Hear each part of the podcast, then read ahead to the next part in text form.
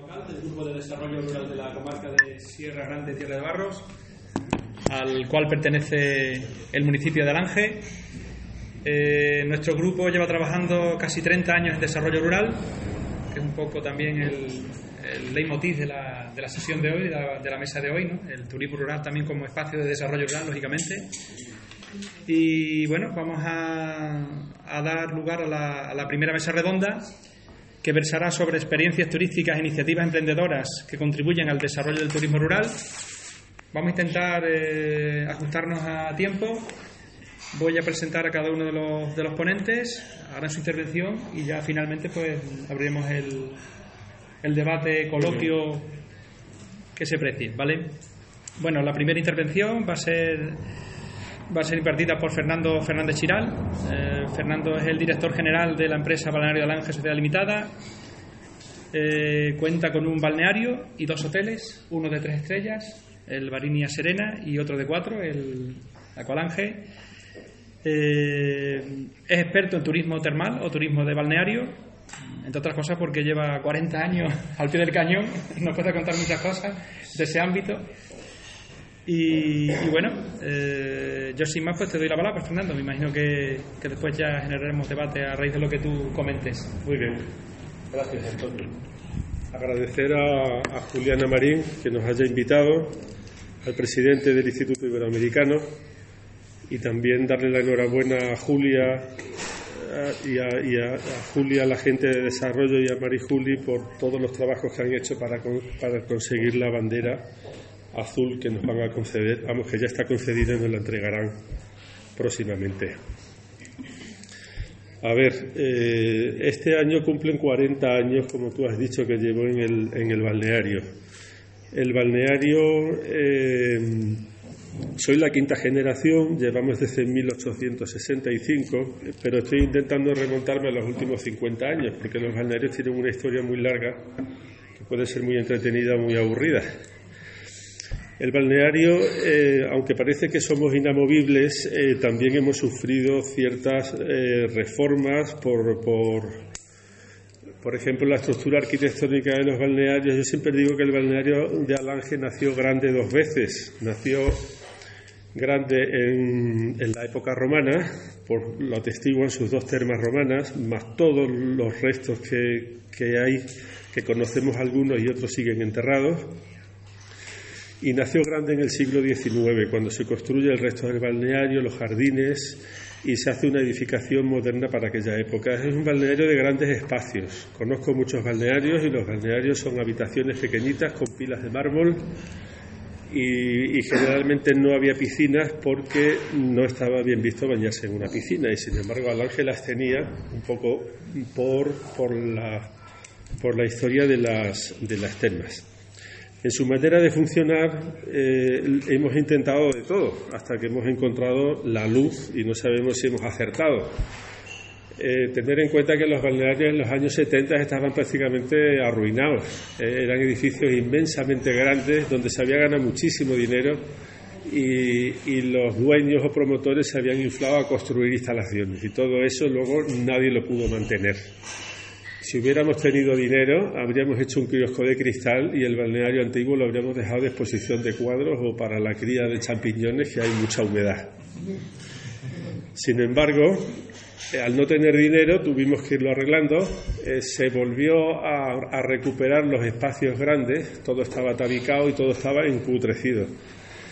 Y se volvió a recuperar todo. Entonces el, el balneario, eh, ahora mismo tenemos un edificio con muchísimo sabor, y, y también a nivel de, de, filosofía del balneario de funcionamiento eh, aparecieron los spas y parecía que los spas eran lo que daba dinero y todos los balnearios se empezaron a convertir en spas. Y si el spa ponía burbujas y contracorriente y toboganes el balneario también.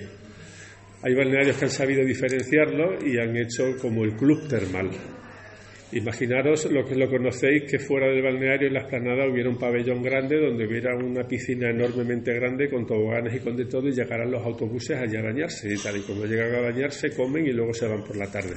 Eso es lo que tienen algunos balnearios y han respetado la parte médica del balneario, que es muy importante. Entonces, eh, nosotros al no tener ese pabellón grande, alguien lo ha intentado y le hemos dicho que no, que no tenemos instalaciones para poder atender a ese grupo de colectivos. Eh, normalmente suele ser un destello. Eso eh, lo planifica una agencia, empiezan a traer autobuses de gente, la gente se acaba aburriendo y pasan, pasan, duran dos, tres años y luego se acabó. Y has adulterado tu, tu balneario. El balneario Alange hace años vino un médico cuando los balnearios estaban más bien viejitos y dijo, es un balneario en estado puro. Y esa ha sido nuestra filosofía.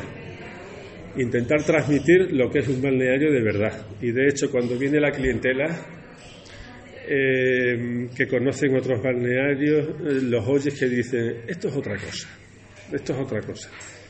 Entonces, eh, es muy importante eh, siempre lo hemos enfocado desde el tema médico, pero como digo yo, a primeros de siglo venían las familias enteras, tenían a un chaval o a la abuela que le dolía un chaval un poco distraído, o a la abuela que le dolían las rodillas y la abuela se bañaba y el resto de la familia a divertirse en el pueblo, que había bailes por la noche y que había todo lo que había en un pueblo balneario.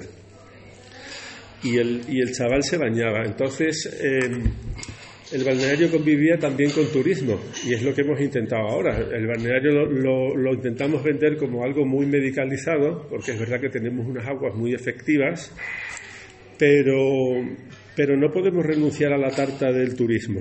¿eh? Entonces eh, nos hemos adaptado y hemos creado una serie de servicios donde eh, una persona cualquiera sin ninguna dolencia y sin nada puede venir a bañarse pasar el día, pasar el fin de semana o hacer una cura de relax de cinco días. Eh, y no da la sensación de estar en un centro sanitario, estás en un edificio con piscinas, con jardines, el personal es amable y, no da ese y no da ese, ese aspecto. A lo largo de la historia, el balneario, como os decía, se fue arruinando cuando entramos, cuando entré yo en el balneario en el 82 se abría cuatro meses al año. Era un destello de, de, actividad. El pueblo entero se llenaba de gente, había casas particulares y venía tanta gente que se llegaba a alquilar hasta el dormitorio principal y la gente se iba a dormir a los dos lados, eh, porque duraba cuatro meses y de los cuatro meses, si me apuráis, dos y medio.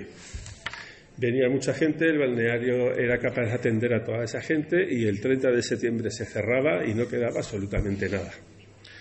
En el año 89 se crea el programa de termalismo social de Inserso y a partir de ese momento empezamos a abrir seis meses, luego abrimos eh, nueve meses y llegamos a intentar abrir once meses. Eh, nos dimos cuenta que en invierno, por la estructura que tiene el balneario, hace frío y el coste de calentarlo todo y climatizarlo es muy, es muy costoso y además la gente con mal tiempo eh, le cuesta más trasladarse en Albornoz, etcétera. Los que conocéis el balneario sabéis que vives un poco al aire libre y con buen clima maravilloso, pero con mal clima se echa un poquito más, más duro.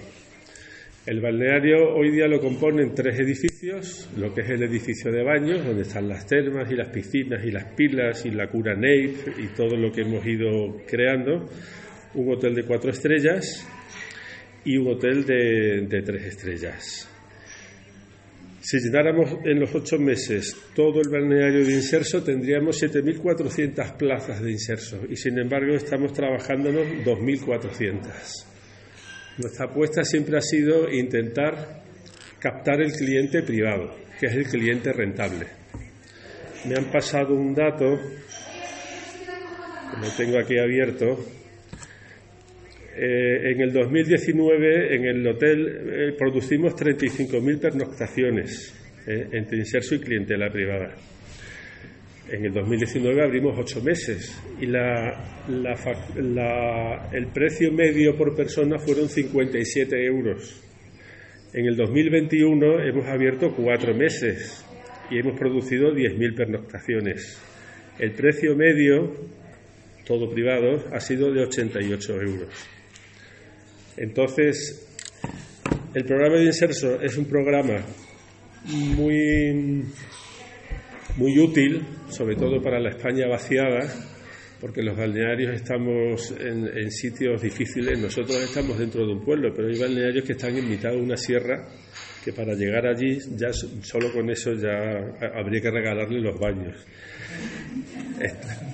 Entonces, eh, bueno, pues el programa funciona bien, viene mucha gente, tiene algún problemilla, que bueno, tampoco os voy a contar, pero eh, tú castas a un cliente por privado, te viene un año porque te ha oído en las redes sociales, o se lo ha contado a su amiga, viene a tarifa de, cliente privado, está encantado de la vida y te dice que vuelve el año que viene y te viene por el inserso. Por el. Entonces nos han expropiado la clientela. Es muy difícil y sobre todo hay balnearios que son pequeños y que a lo mejor tienen 12.000 plazas de inserso, cuando su clientela normal eran 600. Entonces la tarta de bañistas en España, que es una tarta y no hay más, eh, está mal repartida no hay una competencia leal. Pero bueno, esos son problemas un poquito que... Lo que os decía, el balneario lo componen tres edificios, tenemos de 80 a 100 empleados, en un abanico tan grande que lo tengo descrito, que estamos directivos, médicos, administrativos, bañeros, auxiliares de hidrología, masajistas, jardineros, socorristas, personal de mantenimiento, cocineros, pinches, camareros, camareras de habitación, recepcionistas y alguno más que se me, que se me olvida. A, nivel municipal, como alguien lo hablaba en la puerta, em, no sé cómo deciros, Alange tiene muchísimas posibilidades. Entonces, a veces em, me siento un poco no es culpable, sino, no sé cómo decirlo, me gustaría que todo se explotara más y es un poco como mi exigencia. Pero no es culpa ni de las autoridades de ahora, ni de las que estuvieron, ni nadie, sino es culpa del propio pueblo, porque es que tiene demasiadas cosas y no hay dinero para arreglarlo todo. Tenemos castillo, tenemos sierra, rutas de senderismo, el pantano, eh, todo el tema del turismo nuevo que se está haciendo y, todo eso hay que vertebrarlo, porque todos vivimos de todo. Eh, y, lo que decía alguien hablando del turismo rural, eh, necesitan luego hacer, ya veis cómo se crea el turismo de estrellas, cómo se crea el agroturismo para que la persona que viene pueda hacer algo, los cascos históricos se arreglan, etcétera, etcétera. Entonces, yo quiero que Alange deje de tener potencial que todo el potencial que, tiene lo estemos explotando y aquí no quepa un, un, cliente más. Pero se han hecho muchísimas cosas y se han hecho bien, entre ellas la bandera azul, la declaración de Villa Termal, etcétera, etcétera. Y poquitas cosas más. ¿eh? Nosotros, ya os digo, producimos 35.000 pernoctaciones y tenemos un 8,7 en, en Booking. ¿eh? Tenemos certificaciones de calidad, la ISO 9000 y la ISO 14000 de sostenibilidad. Hemos creado una lavandería en el Hotel Grande para, para ser autosuficientes. Y cuando alguien, incluso desde dentro de la empresa, algún partícipe o alguien me comenta que ha habido una clienta que le ha dicho que la camarera no la miró bien, yo digo, mira, mira, nosotros tenemos un 7,8 en Booking y Booking es la mejor certificación que te pueden dar hoy día para vender y vender bien. Y poco más, no sé si me queda tiempo o está suficiente. Muy bien, Fernando. Venga, gracias. Ajustado a tiempo. Perfecto. Bueno, pues hablando de datos, hago una pequeña reseña para después el, debate. Eh, tú hablabas, Fernando, de que habita en el 2021 10.000 pernotaciones y en el 2019 35.000. Para que os hagáis una idea, eh, a nivel de datos de afluencia turística en nuestra comarca, y yo hablo de la comarca porque lógicamente nosotros mm, controlamos los datos a nivel comarcal, donde municipios tan importantes como Villafranca o Almendralejo, ¿no? que asumen prácticamente más de la mitad de la población, una población que está en torno a los 83.000 habitantes y la mitad de la población, como digo, la asumen dos, dos municipios. Alange, con sus 1.800 habitantes, está prácticamente duplicando lo que puede ser, por ejemplo, el tránsito de peregrinos por la Vía de la Plata. El último año bueno, que fue el 2019, pasaron 28.000 peregrinos, simplemente. A nivel de pernoctaciones, pues yo podría decir incluso que estoy por encima del propio Mendralejo, ¿no? Con todo el potencial que tiene, ¿no? Y lo que supone a nivel de la ratio que tenéis, mm, a nivel de, de camas por habitante, ¿no? que es el más alto de la comarca y uno de los más altos de Extremadura. en un pueblo de 1.800 habitantes tenéis 543 camas. que es muy importante, ¿no? Eso es muy importante, con lo cual esos datos corroboran lo que estás diciendo y lógicamente, bueno, pues seguiremos trabajando las entidades públicas y también las privadas para que esto vaya más, ¿no? Y que se diversifique, pero lógicamente también que se sedimente, se consolide las acciones, las acciones turísticas. Yo sin más les voy a dar paso a, Iris Rosemary Rodríguez Alonso, que nos ha pasado un currículum extraordinario, como el de todos los ponentes que están aquí en esta mesa. La verdad que es un plantel de lujo. Eh, como dijo Humberto anteriormente, ella mm, gerencia una granja alternativa, ¿verdad? Una experiencia que a nosotros puede ser muy, muy, eh, muy importante y muy interesante. De hecho, tenemos entre el claustro que aquí se concentra hoy algún promotor interesado en poner en marcha alguna iniciativa de agroturismo, porque es un sector que, que sería muy, muy viable aquí, pero sin embargo que no se, no se ha prospectado, no se ha puesto todavía en valor. Eh, Iris eh, es panameña, reside en Coclesito, el distrito de Omar Torrijos, como he dicho antes, el presidente de Iberatur. Tiene una formación extraordinaria, técnico en turismo, licenciado en turismo y gerencia de empresa, posgrado en alta gerencia, bueno, un currículum realmente sorprendente, ¿no? Y bueno, yo sin más, pues espero que nos, que nos ilustres con tu, con tu ponencia. Muchas gracias. Muchas gracias a ti, muchas gracias a todas y a todos, eh, a todos los que hacen posible este espacio de poder compartir, porque para nosotros Granja Alternativa en Panamá ha sido posible gracias al aprendizaje que hemos adquirido de muchas otras personas, muchas referencias, el conocer otras iniciativas similares, el poder haber conocido en otros países también pros, contras, fortalezas, debilidades, ha hecho posible que hoy día la granja alternativa sea lo que es, un referencial en agroturismo y turismo rural a nivel de, de país, inclusive a nivel de Latinoamérica. Bueno, desde Coclecito, en el distrito Marto Rijo, que está ubicado aproximadamente a, 300 y tantos kilómetros de la ciudad de Panamá y a 35 kilómetros de la ciudad más cercana, que vendría siendo Penonomé, eh, está atravesando la cordillera central del país, eh, está más hacia la vertiente del Caribe, por lo tanto es muy selvático, es un clima muy lluvioso, muy tropical, mucha selva espesa eh, con sus limitaciones obviamente debido a pues que la lluvia, en los tiempos nublados, eh, eh, no permite que siempre haya esa afluencia, sin embargo, se pueden realizar otras alternativas que nosotros con el tiempo hemos aprendido. Bueno, yo les comparto primeramente que nosotros llevamos ya nueve años contando los dos de pandemia, que aunque no fueron de visitas o de personas que pudieron estar con nosotros conociendo nuestra iniciativa, sin embargo, sí fue de poder desarrollar otras ideas. Esos dos años que fueron muy difíciles como para todo el mundo, eh, pudimos plantearnos el tema de la agroindustria, el tema de las artesanías, de las organizaciones de bases comunitarias y a partir de ahí, ahora con las nuevas aperturas, hemos logrado tener una diversidad dentro de la oferta que, que nosotros ofrecemos. En el 2013 nos certificaron como agroturismo lo certifica en nuestro país el Ministerio de Desarrollo Agropecuario a través de la Oficina de Desarrollo Rural. Sin embargo, para poder ofrecer un poco más, como la parte de hospedaje, en el caso nuestro es un campamento albergue, así se considera ya, porque el tipo de estructura es para grupos. Hablamos de habitaciones, camas, camarotes, digamos para familias, dos camarotes o más, dependiendo del, del tamaño de la familia eh, así nos catalogan, y ahí entonces entra la mano del, Instituto de Turismo, que en su caso nos certifica como campamento albergue. Es decir, nos certifica primeramente el Ministerio de Desarrollo Agropecuario y Agricultura como agroturismo y como campamento albergue la Autoridad de Turismo. Hoy día, con la nueva ley que les mencionaba Humberto anteriormente, ambos entran juntos y nos certifica entonces como proyecto de agroturismo, ya como más complementario y trabajando de la mano, no, como pasó hace, ha pasado hace ocho años atrás o nueve años. Eh, bueno, empezamos con un pequeño salón, eh, una pequeña cabaña donde se hospedaban las personas y qué iban a hacer allá, iban a aprender sobre sistemas de conservación de suelos, sobre emprendedurismo, sobre diferentes actividades que se podían hacer eh, en base a la actividad primaria de las personas, digamos en este caso lo agropecuario y lo agrícola.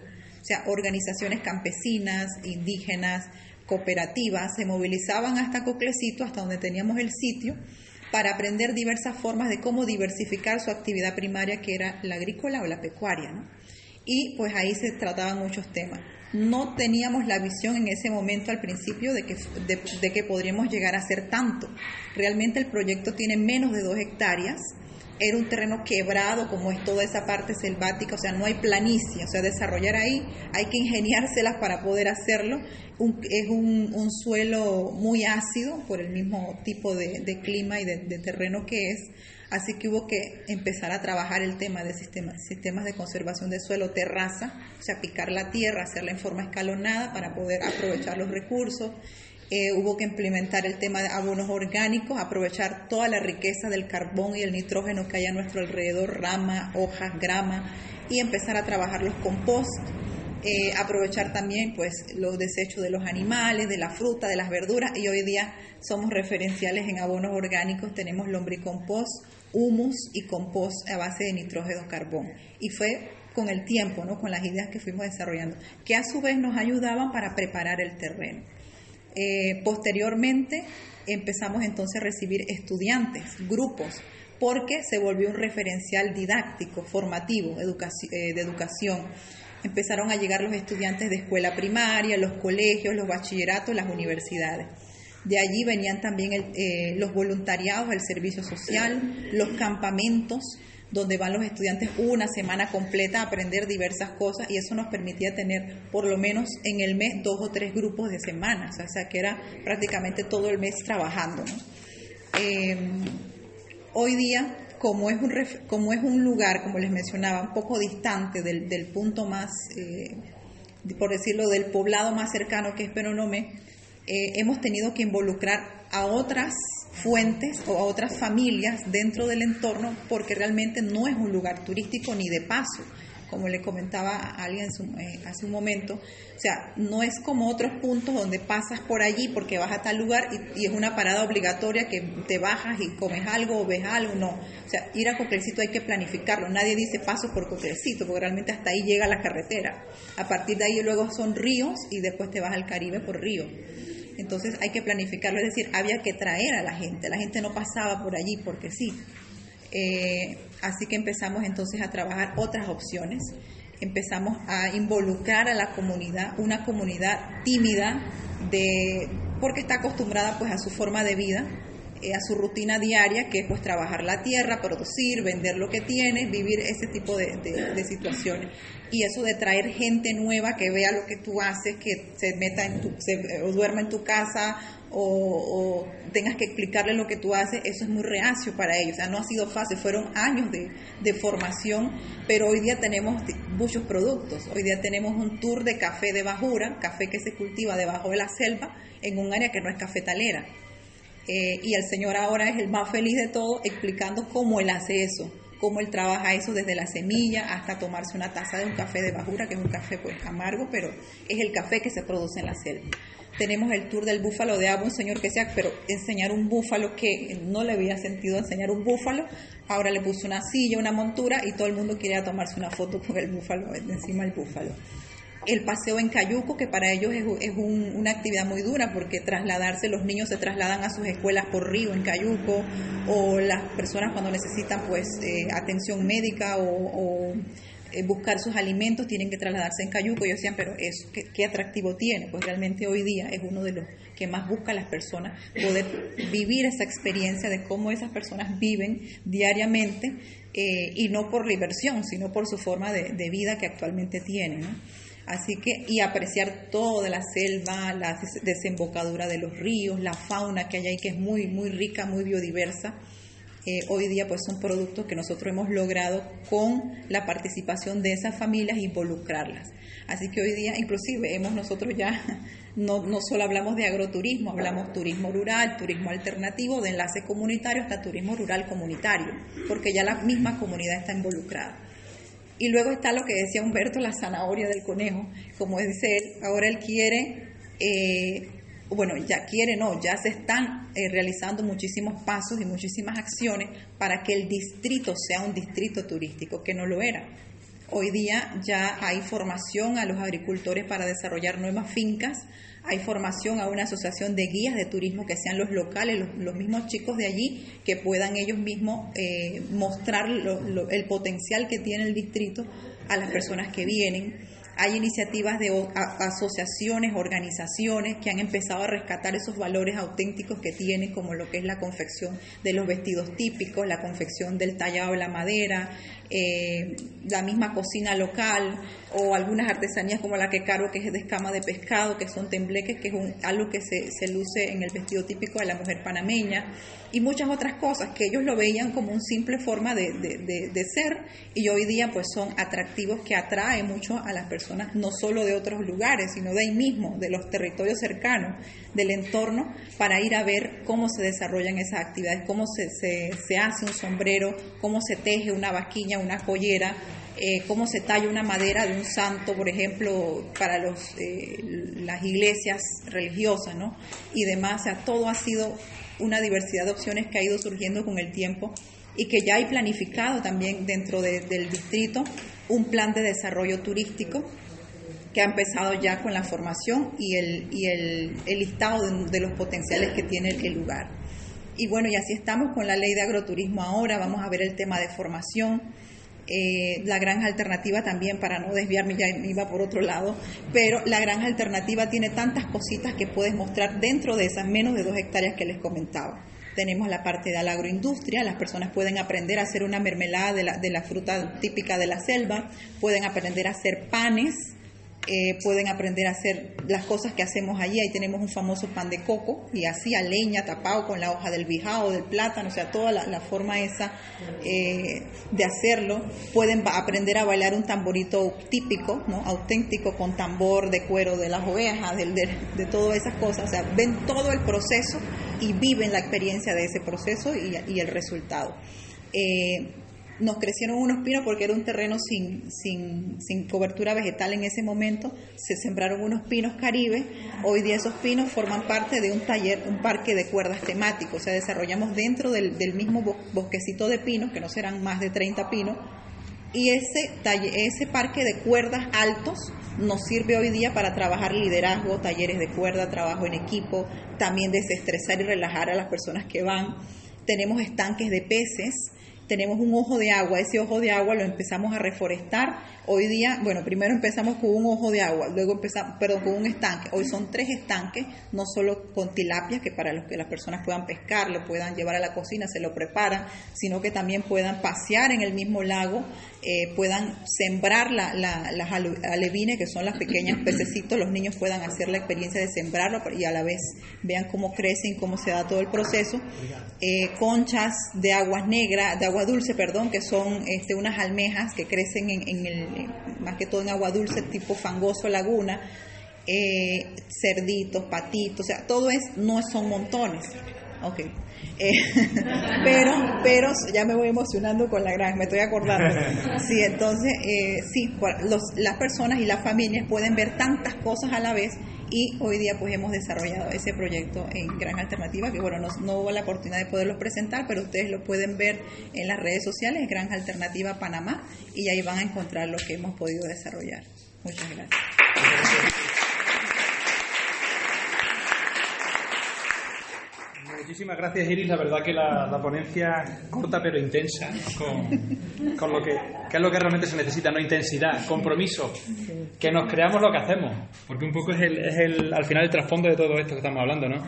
Un sector que es relativamente nuevo, ¿no? Como el turismo, el turismo rural en, nuestro territorio, en nuestros pueblos, un sector que, que aporta al PIC, por ejemplo, al Producto Interior Bruto de nuestra comunidad autónoma, el 5,5%, que es una cantidad nada desdeñable, ¿no? Estamos hablando de de casi eh, 100.000 millones de euros, ¿no? una cantidad muy importante, un sector que es incipiente y un sector que, está en progresión. De hecho, saben que el año pasado Extremadura fue la región de las 17 comunidades autónomas españolas que más creció en turismo.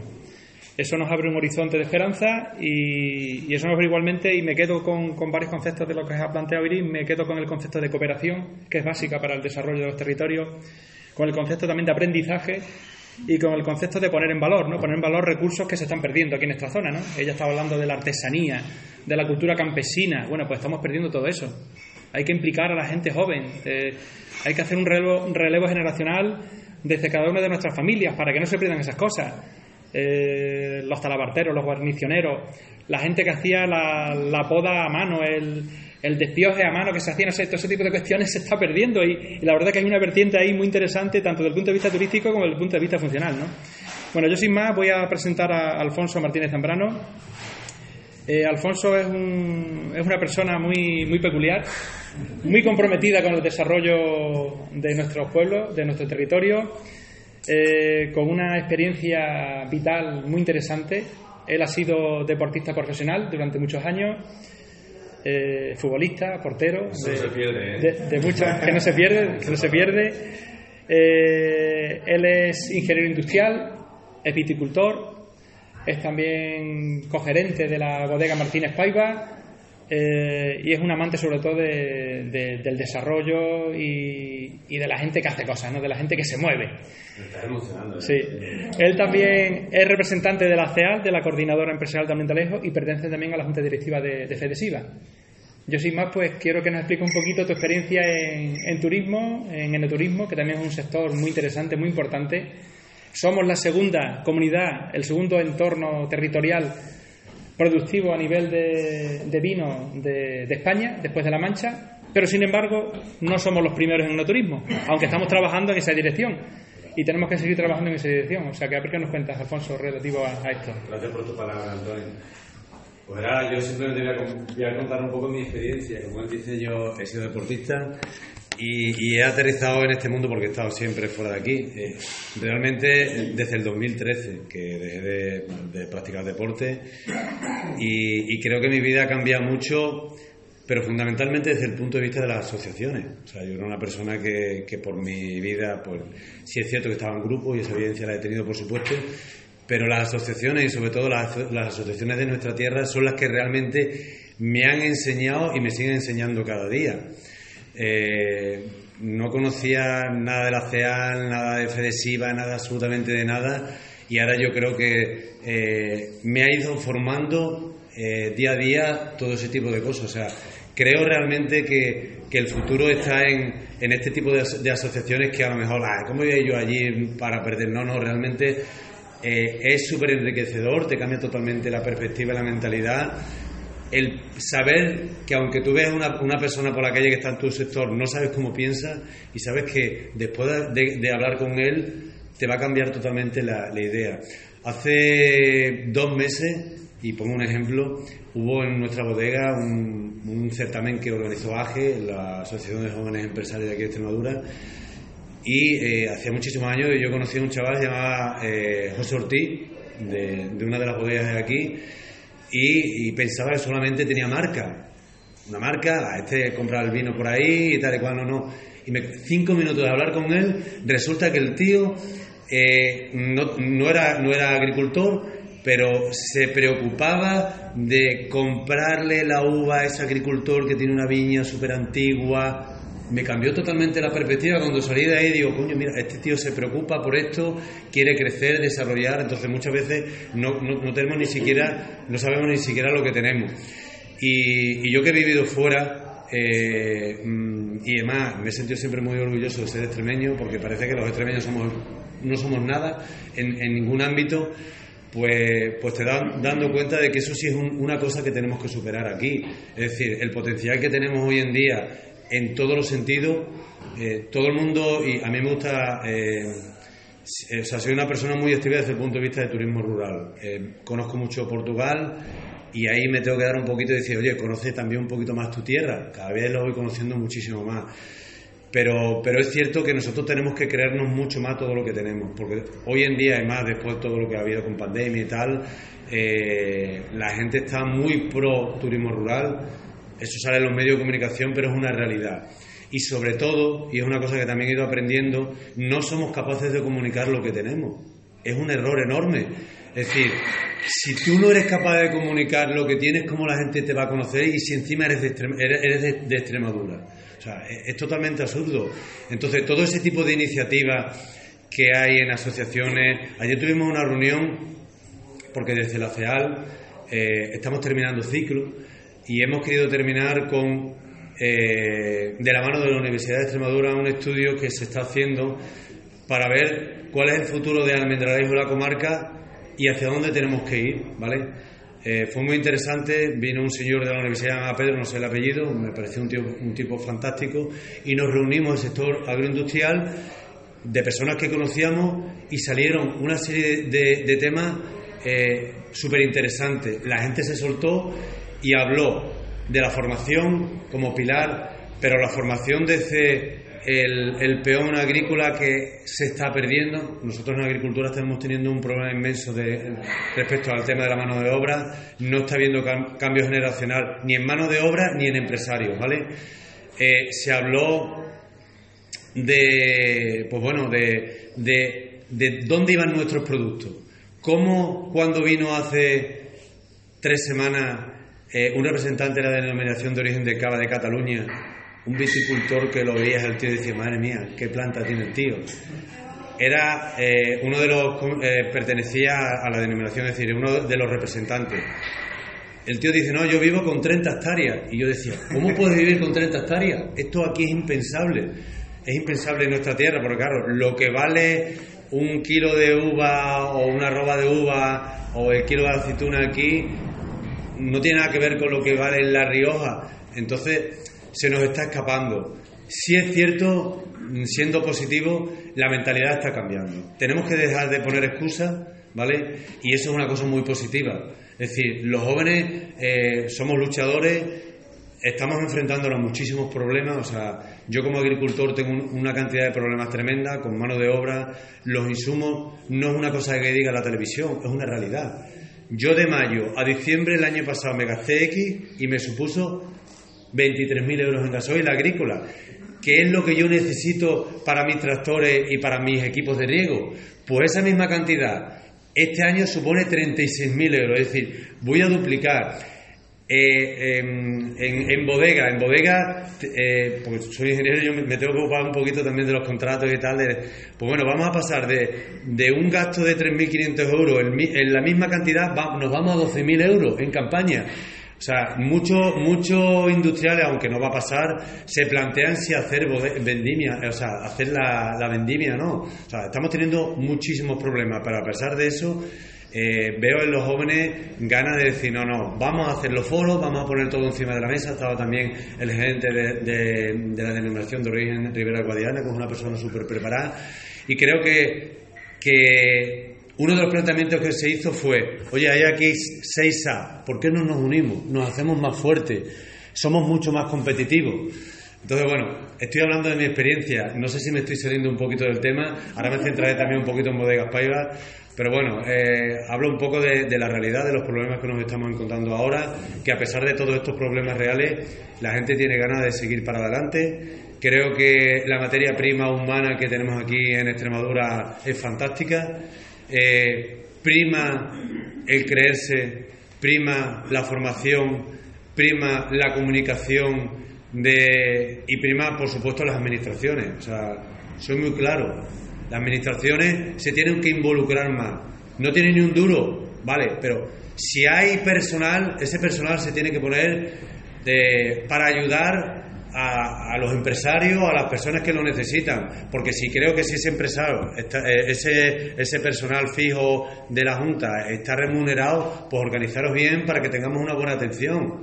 O sea, eso es así, que no hace falta que nos dé dinero, ya está, ya tiramos para adelante con, lo que podamos, ¿entiendes? Porque encima, eh, esto de sale esta subvención, esta subvención, eh, te animas y luego ni la ves venir, pues al final lo que hace es cabrear a la gente, es así. Entonces, Vale, no saque subvenciones, pero intentar atendernos de la mejor forma posible.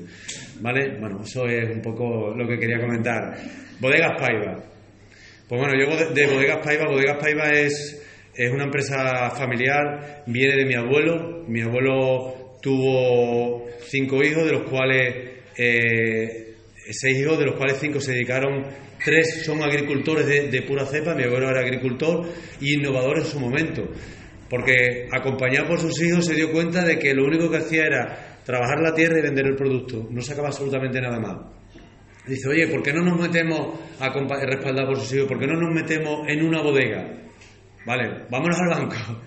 Un interés del 19% en el año setenta y tanto. venga, para adelante, vámonos para adelante. Hicieron una bodega de lo que había en ese momento, una bodega granel, ¿vale? La, la cosa fue bien y los hijos se unieron y dijeron, oye, a granel ya está bien, porque si, si el producto es de nuestras propias tierras, mis tíos han sido unos artistas, eh, como agricultores. Yo tengo trabajadores en mi empresa, porque ya, ahora explico un poco cómo estamos, que se han criado con ellos se han formado con ellos y siempre han hablado de mis tíos como unos artistas en el campo. Uno toca narices, pues esto hay que hacerlo de esta forma, hay que hacerlo bien, aunque sea solamente este ingesto. hecho que hay, 200, que tenemos veintitantas mil plantas, bueno, pues esta es importante y hay que hacerlo así, lo, lo han mamado. ¿Vale? Entonces, decidimos dar un paso más, ampliamos dentro de lo que es el casco urbano, eh, compramos en Pajares que hay al lado, se crea una nave donde se va y empezamos a embotellar. En el año 92 fue la primera botella que hizo Bodegas Paiva. Mm, estaba por aquí entonces eh, viñas extremeñas, pero claro, Bodegas Paiva lo elaboraba de sus, propios, de sus propias viñas. ¿vale? Eh, el siguiente paso que dan es el año 2006, 2004, que deciden esa instalación que ya se le había quedado obsoleta en el casco urbano dar otro paso más, decir, oye, no nos vamos a quedar solamente en el vino. ¿Por qué no compramos una parcela cerca de Almendralejo, hacemos unas instalaciones industriales, pero a la vez que podamos eh, envolver a ese vino con un servicio de restauración y luego surgió el tema de la enología, por supuesto, pero nosotros ya estábamos preparados en ese momento, ¿vale? Entonces, eh, pues ahora somos eh, industriales, embotellamos, eh, somos restauradores y evidentemente damos el servicio cultural que todo ello conlleva. En el año 2016 hay un cambio generacional Nuestros padres dejan la dirección de la bodega, dejan la dirección del restaurante y dejan absolutamente todo. Y entramos un niño de cada uno de los socios y le damos una vuelta totalmente al calcetín, manteniendo lo que era el futuro, o sea, el pasado que nos dieron nuestros padres, de hacer las cosas bien, de cuidar, de atención, de hacer un buen producto. Actualmente todo, todo el vino que entra ahí son de nuestras, de nuestras tierras. Somos cuatro familias, cada uno tiene sus parcelas, ¿vale? Yo me ocupo de una de, de, de otro, de otro de los socios más y luego hay dos familias más, pero todas las... Y eso es súper importante. Es decir, la trazabilidad, el mismo. Eh, nosotros, yo tengo mis parcelas y yo mis parcelas tienen su nombre. Su nombre es el familiar, el limonete, el cementerio, eh, eh, la pata. Es decir, lo hablamos así, es súper chulo. Eso, eso lo vas a contar luego en bodega y la gente le gusta entender. O sea, ya, ya hablo de la cultura que yo estoy envolviendo un vino en cultura, no es solamente lo que hay dentro. Pues ese cambio generacional implicó una cosa muy importante que salió ayer, la gerencia. Dijimos, no va a llevar la gerencia nadie de la familia. Contratamos un headhunter porque ya tenemos otra preparación, sabemos qué significa esa figura, nos mostró una serie de candidatos, decidimos un perfil que creíamos que iba a ser una persona que no tenía ni idea de vino. Me reuní con él y me dice, en Badajoz, porque yo no puedo asistir a la entrevista, Dice, bueno, ¿cuántas vendimias hay al año? Digo, por favor, no preguntes eso. Y ahora mismo son nuestros pies y nuestras manos. Confiamos en su profesionalidad, son nuestros, él nuestros pies y nuestras manos. Ya, pues, evidentemente, tal. Hemos evolucionado muchísimo. Entendimos que no entramos en una eh, eh, expedición de avante al extranjero porque nuestra página web estaba obsoleta. ¡Qué vergüenza! Bodegas Paiva en el año 2016 sin poder entrar y ahora creo que somos referentes, la denominación de origen Ribera de Guadiana, cualquiera entra en nuestra página web, todo eso son evoluciones.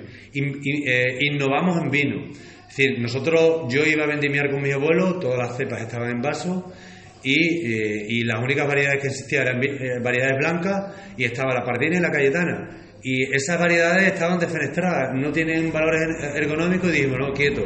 Nosotros vamos a llamar, vamos a meter el vino Cayetana y le vamos a poner Cayetana. Entonces, yo, nosotros tenemos un vino que se llama Cayetana, que es una de las variedades autóctonas de Almendralejo. Hagan a su, a su y tal. En definitiva, ¿cómo estamos montados ahora?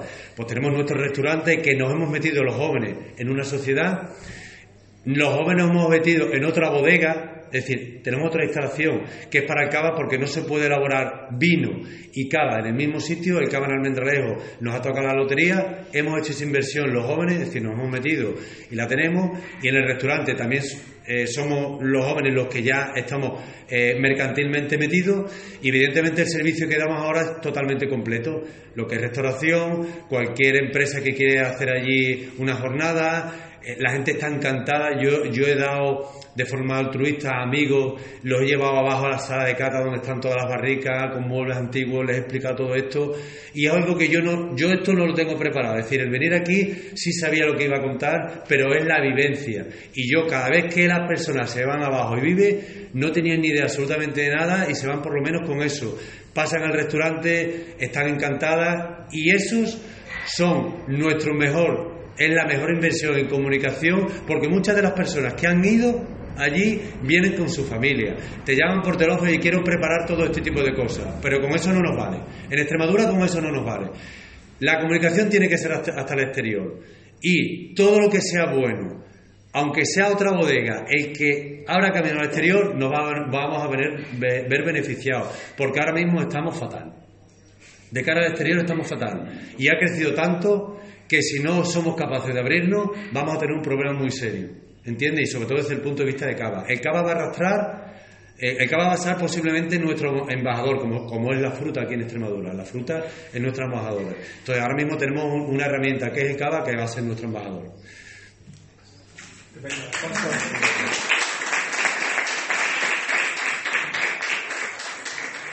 Muy interesante la de nuevo la vivencia, la vivencia, la gente que tiene experiencia eh, y después el, demostrar que es posible hacer las cosas en Extremadura también. Porque vosotros, por ejemplo, sois eh, una familia que eran agricultores y que ahora no solamente habéis pasado por la transformación, sino que habéis pasado también por la comercialización y ahora estáis en el turismo. Es decir, que habéis tocado los cuatro sectores eh, sobre los que pivota la, la economía de, de, esta región. ¿no?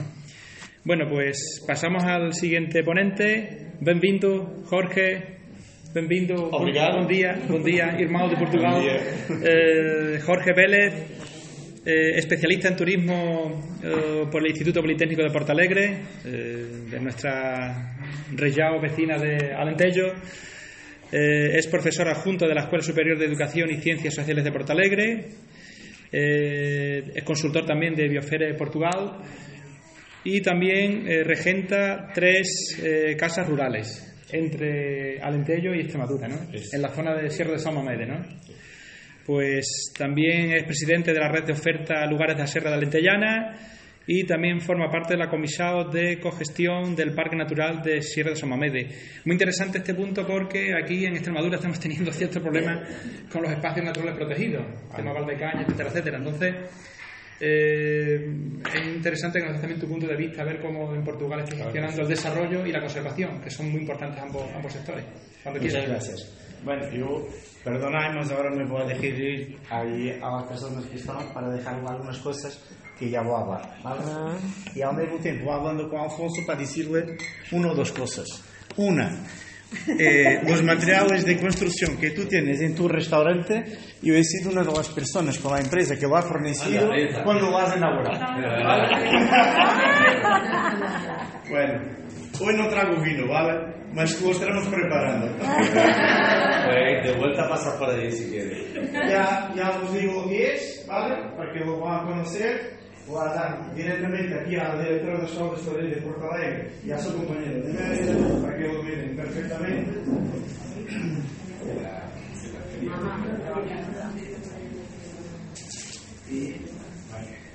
Y, que te a quedar con él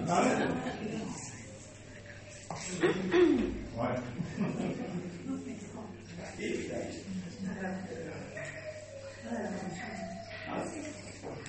Ahora ya bueno, muchas gracias por la invitación de estar aquí.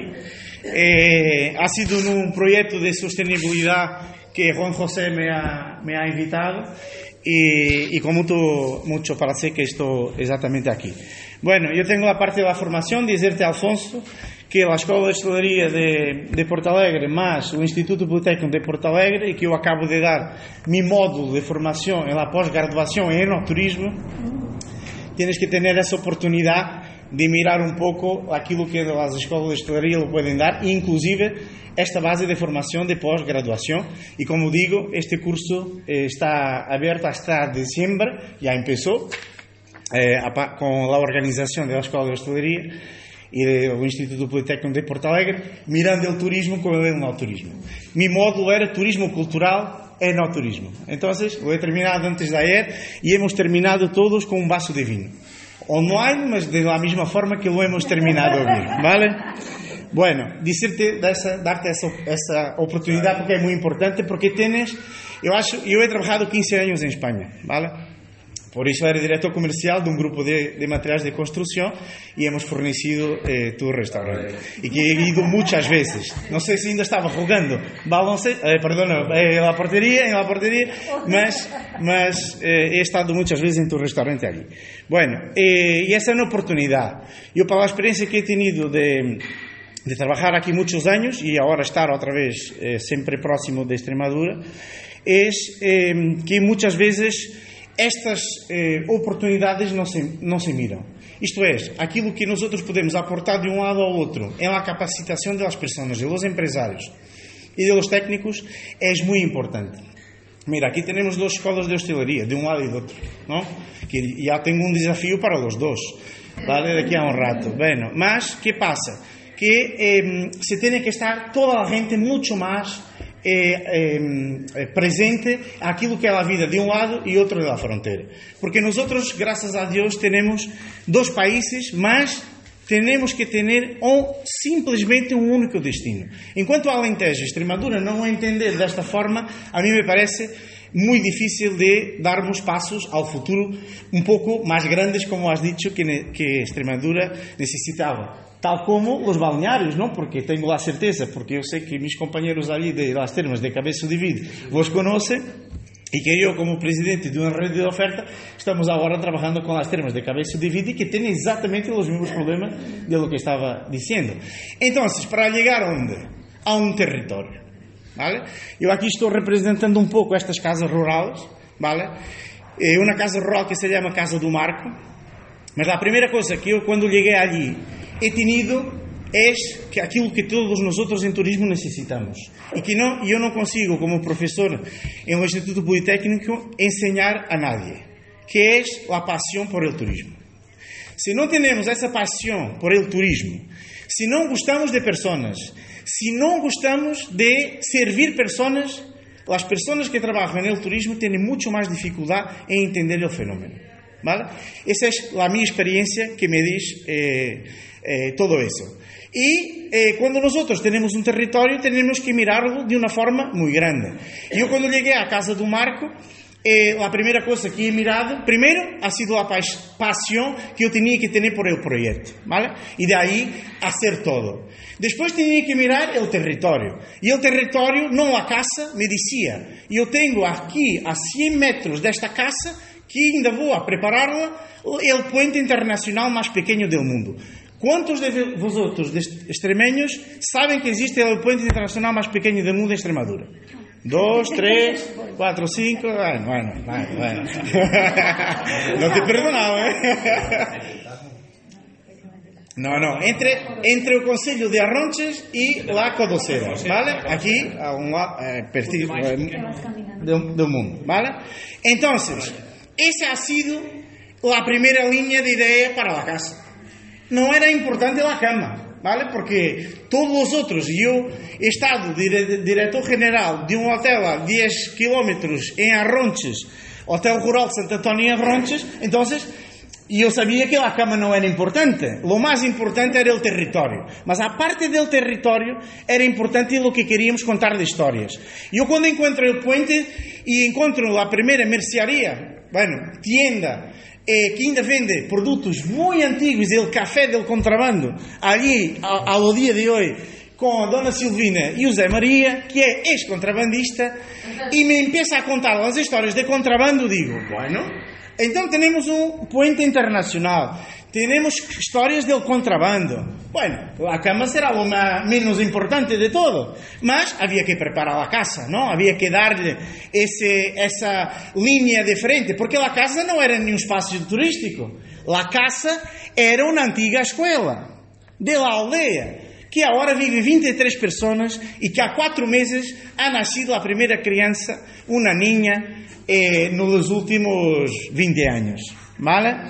E essa escola o hemos transformado em um alojamento preparado para que se adaptasse a las necesidades de las personas en esa aldea. Una aldea que tiene 23 adultos y una crianza. Un niño, una niña en este caso. ¿Vale? Y del otro lado del puente, ¿qué tenemos? La misma aldea, do lado portugués, o Marco, del lado español, el Marco. Y ahí vive menos gente, viven 13 personas. Entonces, todos los días esas personas se cruzan el puente internacional para vir a buscar pan, queso, vino, que no tiene pan allí, pero bueno, vino, eh, hay que preparar eso, ¿verdad? bueno, eh, e que todos os dias cruzam a fronteira, todos os dias contam histórias, todos os dias se cruzam com as pessoas que ainda nos, nos podem mostrar como era a tal puente que o dinheiro comunitário ha posto a partir de 1996 para arreglar esse, esse puente. Mas esse puente vale muito mais, e já lhes vou contar as histórias. E quando a gente, quando vos é distribuído os objetos que é distribuído, três cervejas que como han visto, a imagem que está aí é del puente. Porque mi conceito é que os produtos, falaste en la comunicación, ¿verdad? Muy bien, habló en la comunicación. Entonces, los productos, en mi opinión, locales, regionales, tienen la obligación de promover el territorio. No só simplesmente la marca que tú le puedes dar como empresa. Entonces, ¿sabes lo que yo he hecho? he mandado a hacer una aguarela.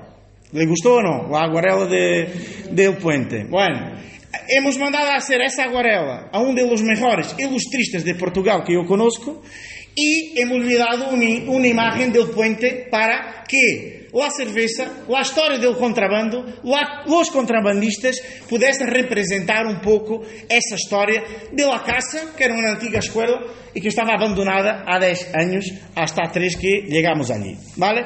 Mas con isso é muito fácil. A partir de aí empezamos a criar outros objetos. Eu não pude trazer todos porque não me cabiam eh, na mochila, ¿vale? Porque, ten, porque temos muitos mais. y muchos más adaptados a la región. Entonces, ¿qué hemos creado aparte del negocio de, del alojamiento y que tal vez la parte mm, importante de la facturación de la empresa, más que su función parte a partir de esas historias.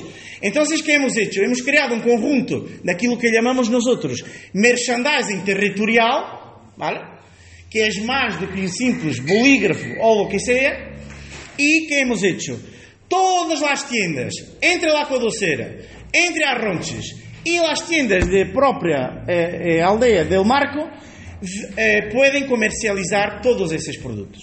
Para que tengan noción, só año pasado, en tres meses de verano, las tiendas, no yo, las tiendas, yo creo el producto, lo pongo a disposición de las tiendas, me pagan después de venderlo. ¿vale? Mas só ímãs que he passado por aí para que vosotros lo vean, só essas tiendas han vendido 560 ímãs. O que significa que esse imã, quando está para ir para Madrid, quando vai para Barcelona, quando vai para Holanda, quando vai para onde tenha que ir, de los turistas que chegam, nacionais ou internacionais, automáticamente ¿qué va a pasar? Que nosotros estamos dando como un punta de lanza, ¿no? Se dice así, un avanzado a la promoción de ese territorio. Mira, yo no estoy metiendo allí ninguna fotografía de mi casa. Ahora, todos nosotros sabemos cuando llegamos a ese territorio, al puente internacional más pequeño del mundo, que la casa rural es aquella, porque no existe otra, en un radio de 10 kilómetros. ¿Vale? ¿Qué pasó? No he contado, no existe. de verdad, eso es. Ese fue, ese es el punto. Mas mira, el turismo rural tiene que tener otra capacidad, tiene que facturar. Nosotros tenemos que ganar dinero, no hay otra hipótesis, ¿verdad? Alfonso, no hay otra hipótesis. ¿eh? ¿Verdad? No hay otra manera. ¿Verdad? Es así, es el negocio. Entonces, si no conseguimos de una forma, tenemos que ir acumulando otras actividades. Y para mí, con la experiencia que tengo, porque he gestionado hoteles mayores, los eventos son fundamentales. Porque nos dan un aporte financiero de un día para otro muy grande. Y muchas de las casas rurales, espacios rurales, que son cosas fantásticas, muchas veces no lo aprovechan. ¿vale? Entonces, ¿qué empezamos a hacer? Teníamos un, un puente que podía ser completamente diferente para todos los eventos y ¿qué hemos hecho? Año pasado organizamos la primera boda del puente internacional más pequeño del mundo y hemos traído dos portugueses, bueno, una portuguesa y un portugués y se sentaron no medio del puente y se han casado al medio del puente, ¿vale? Entonces, eso te ha dado, primero, una proyección muy grande, ¿no? Porque nuestro objetivo es hacer cada evento normal que tenemos en nuestra sociedad uno en el puente. Bueno, este domingo hemos hecho la primera comunión del puente internacional más pequeño del mundo, ¿vale? Y hemos servido la refeición contratada por la familia en la casa do Marco, hasta la capacidad que tenemos, que no puede pasar de 60, 70 personas, que no da más, ¿vale? No cabe más en el espacio que tenemos. Entonces, ¿qué estamos haciendo? Entre o merchandising, entre o negócio do alojamento, entre a promoção do território.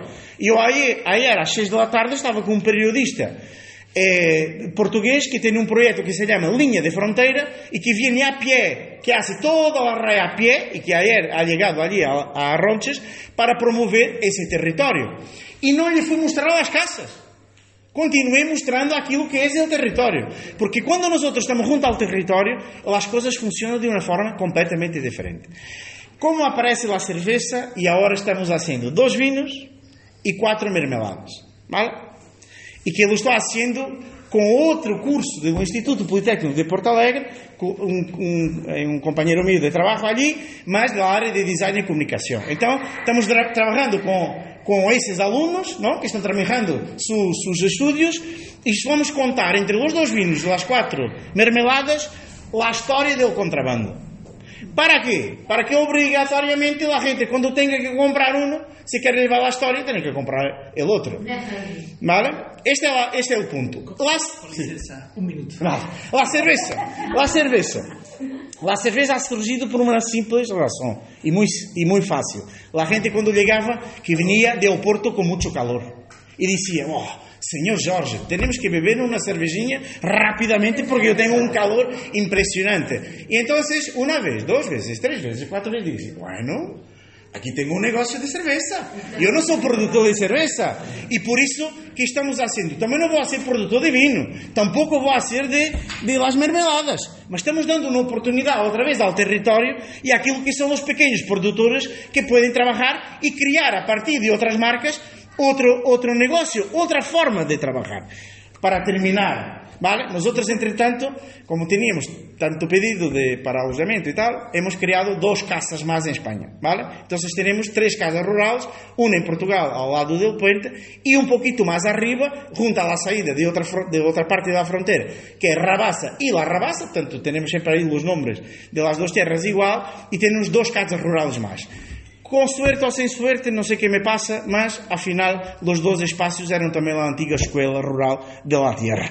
Então, o que passa? Que hemos recuperado três escolas entre Portugal e Espanha para ter nosso negócio de alojamento. A complementaridade das experiências turísticas que podemos aportar.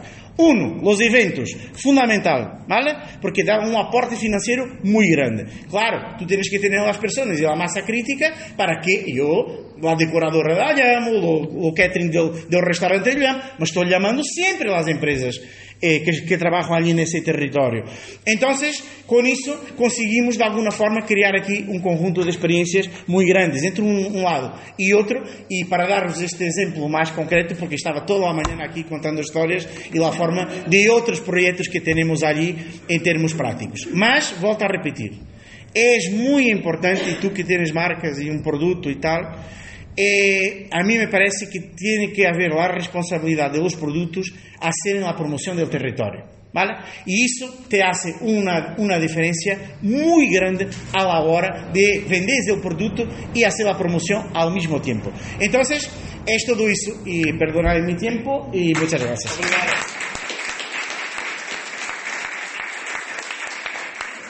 Tenho que terminar com o desafio me levou a levantar porque eh, eu Maria conozco Maria eh, diretora de Alegre há muitos anos que hemos trabajado ali juntos em região de turismo São Mamede e aqui nos, já nos encontrado algumas vezes então lhe vou a dar um desafio até por la dificuldade de la escola de hostelería venir a Espanha e de la escola de hostelería de Espanha ir a Portugal ¿vale? então o desafio é esse el puente internacional más pequeño do mundo, porque eu já he experimentado com dois chefes, um espanhol e um português, a escola vem ao lado do português, não passa a Espanha, e a escola de Espanha vem a Espanha e não passa a Portugal. E depois apresentamos todos os platos no meio do puente, ¿vale? Y ahí tenemos todo resolvido. Bonito, bonito reto eh, para romper la raya. Es. Para romper la raya, la famosa raya. Eh, me quedo con el concepto de cooperación y con el concepto de territorio. Eso es muy importante. Eh, y lo que decía también Alfonso anteriormente, ¿no? No conocemos lo que, lo que tenemos. ¿no? Hablas con gente de Almendalejo y dices, Hornacho, sí, sí, yo he escuchado Hornacho y tal, sé que es bonito y tal, no han ido a no... En fin, o hablas con gente de corte de peleas y no sabes dónde ángel. En fin, cuestiones de esas que son básicas y que tenemos que recuperarlas. Vamos mal de tiempo. Última intervención, Claudia Kelsey. Eh, también un currículum magnífico, Claudia, licenciada en Administración de Hoteles y Agencias de Turismo por la Universidad Externado de Colombia de Santa Fe de Bogotá, experiencia empresarial en Colombia, Perú, Ecuador, en Inglaterra eh, y actualmente propietaria junto a su marido de una casa rural especializada en turismo y naturaleza en Trujillo y también forma parte de la directiva del Grupo de Acción Local en, en Adicón, en la comarca de Medina de Trujillo. O sea que también experiencia muy interesante, cuando quiera. Bueno, pues no me van a quitar minutos, yo también voy a aprovechar los míos. No, solamente quería compartir mi experiencia de vida. La experiencia, aquí lo que voy a hablar es cómo cuando tú tienes un proyecto de vida puedes llegar a hacer algo grande. La historia empieza en el Amazonas colombiano. Yo soy colombiana y fui a hacer mi práctica de turismo en Colombia y mi marido inglés, ornitólogo, que estaba trabajando con un convenio colombo-inglés para estudiar las aves de- del Amazonas. Nos conocimos en el Amazonas, este británico en su canoa con su té en el río Amazonas me enamoró. me llevaba por el río y tal, me invitaba a té. Y entonces ahí nos enamoramos y creímos que el proyecto de vida juntos era algún día hacer un producto, un, vivir en un lugar donde pudiéramos tener yo mi parte de turismo, la administración turística, y él la parte de la ornitología. Por muchos años vivimos en Colombia, en Perú, en Ecuador, en Inglaterra, en la India, y en todas partes nos dimos cuenta de lo que dicen, ¿no? La pasión, lo que yo quiero, lo que me nace de verdad, es lo que yo voy a vender. Si yo sé y quiero lo que quiero hacer, voy a, voy a no necesito muchas cosas porque lo voy a vender, voy a saber venderlo. Cuando dijimos vamos a hacerlo, decidimos hacerlo en España. Por siete años buscamos en diferentes zonas. Y Martín me dijo, tiene que ser Extremadura, las aves es un potencial grandísimo, la ornitología, la naturaleza, las orquídeas, las libélulas, o sea, había de todo. Y la gente cuando le decíamos vamos a vivir en Extremadura, los mismos españoles, en Extremadura, pero si eso es un, eso es un peladero, es horrible, ¿cómo vas a ir a vivir allá? Vete para Andalucía, los españoles. Y yo les decía, ¿de verdad habéis estado en Extremadura? Nunca. Y yo decía, entonces, ¿para qué hablas si yo sí he estado? Nosotros ya hemos venido dos veces. La primera vez que vinimos a un han terminado la autovía y, y me, me gustó. Dije yo, el día que termine la autovía, aquí me vengo. Y así fue cuando terminó la autovía ya, de, de porque dijimos, vamos, podemos vivir en un lugar donde esté cerca de Madrid, Sevilla, Lisboa. Y entonces dijimos Trujillo. Y vinimos a ver casas pero nuestra idea tenía que ser el producto mitológico alrededor de turismo, traer gente para que ver, especies de aves y alrededor de eso vender lo demás, vender el páivalo en mi casa. En nuestra casa eh, por las noches hacemos cenas y les doy el vino después de todo el día. mi marido se sienta a hacer el listado de aves que vimos y yo les pongo un paiva, les pongo un, eh, de las bodegas Restore, les pongo un habla, o sea, voy cambiando y les voy dando y mientras están haciendo la lista de aves, yo les meto el quesito, yo soy de la ruta del queso, mira el queso, la tarta y el vino y el, ¿sí? Y con pasión les digo, mira las aves que vimos, mira el águila que vimos, mira el nido, mira todo, todo, desde la cigüeña, desde el nido de la cigüeña hasta la ave más linda, la imperial, tiene sentido, porque el turista viene a verlo todo. Yo tengo gente que viene de Latinoamérica a ver nidos de cigüeñas. El tour, y yo los llevo por todo Extremadura viendo. Y cada vez que ven uno, ¡Oh! ok, para, para, para, en las, en las autovías, para, para, para. Y yo, no, yo no puedo parar en la autovía, pero es que hay un nido ahí. Y yo, ya, pero no puedo parar en la autovía. Y así, todo lo vendemos en ese sentido. Entonces, es el estilo de vida, es nuestro estilo de vida. Y cuando decidimos venirnos a Extremadura, fue a eso, a vivirlo eh, en nuestra casa, criar a nuestro hijo. Eh, dijimos, vamos a, tuvimos un hijo, yo viví en la India, tuve el hijo en la India, es de la India, entonces el inglés, yo colombiana, el niño de la India. Y nos vinimos a vivir a Extremadura y toda la gente en un pueblo a 10 kilómetros de Trujillo, Pago de San Clemente, 30 personas. Y todos, estos locos que han venido a vivir aquí, ¿quiénes son? y la gente del mismo pueblo, decían, con un niño de tres años y medio, nos tocaba la puerta. Un chorizo, un jamón, un esto para el niño, porque pobrecito el niño, ¿cómo lo habéis venido a vivir aquí? ¿Por qué? Y era la curiosidad, era, ellos venían todos a preguntar el por qué estos se habían venido a vivir acá. Y cuando les decíamos, vamos a vivir de, la, de gente que vamos a traer a ver pájaros, aún más, ¿no? ¡Guau! Ahora sí, esto se nos Y ah, fueron pasando los años, eso fue en el 2002, están 18 años, lleva la casa abierta y nuestros vecinos ya saben los pájaros. Ya van a llegar las cigüeñas, ya van a llegar, ya llegó la cigüeña a la iglesia. Esta semana empecé a ver las grullas. Ya, ya, ahora llegan los grullas, ¿no? La misma gente local, em, ¿sabe? Ahora vas a tener más turistas, ¿no? Porque ahora llegan las grullas. O ahora vas a tener más porque están pasando tales, ¿no? Y yo digo, ah, has aprendido, ¿no? Sí, sí, sí, lógicamente, porque le hemos puesto pasión, le hemos puesto amor, le hemos puesto eh, eso, lo que somos, nuestra esencia. No somos nada, nada grandes, pero dentro de nuestra casa vivimos Extremadura, vivimos nuestras nuestras culturas, ¿no? Martín como buen inglés saca su estilo inglés para tal, yo como buena colombiana, la alegría, la locura, tal, ¿no? Entonces hay una combinación de elementos que hacen que la gente se quiera quedar en nuestra casa rural. No porque la casa rural sea una super casa rural, ¿no? Seis habitaciones muy sencillas, un lagar antiguo, tiene una hectárea de... no es nada elegante, o sea que hay casas mucho más bonitas, pero se quieren quedar en nuestra casa porque la esencia del estilo de vida de nosotros les gusta. Es el estilo que nosotros le damos en nuestra casa. Nosotros le abrimos la casa a nuestros huéspedes para que vengan a nuestra casa y disfruten con nosotros. En nuestra casa no hay teles, en nuestra casa el internet va muy lento y si miráis, pues habla, alguien hablaba, yo, nosotros vendemos todo el boca a boca, ¿no? Sí, estamos en Booking, pero si miráis en Booking las, las quejas, la wifi muy lenta. No hay televisiones. fenomenal, que lo digan, que lo muestren ahí, que la gente que venga sepa que no viene a ver tele ni a, vienen a disfrutar con nosotros, nuestra compañía, nuestros buenos vinos, nuestros buenos quesos, nuestro buen jamón, nuestros, las cervezas, todo, todo, todo. Entonces, eso es lo que hemos hecho. Llevamos ya 18 eh, años, lo hacemos con la misma pasión, eh, amamos lo que, lo que hacemos. Nuestro hijo eh, no, salió, no salió ni de pájaros. Yo soy maestra de Reiki, hago Reiki, energía.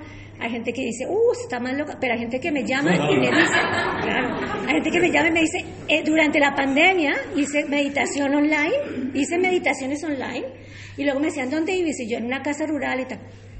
Agosto y septiembre lo llené con gente haciéndole reiki y meditaciones en mi casa.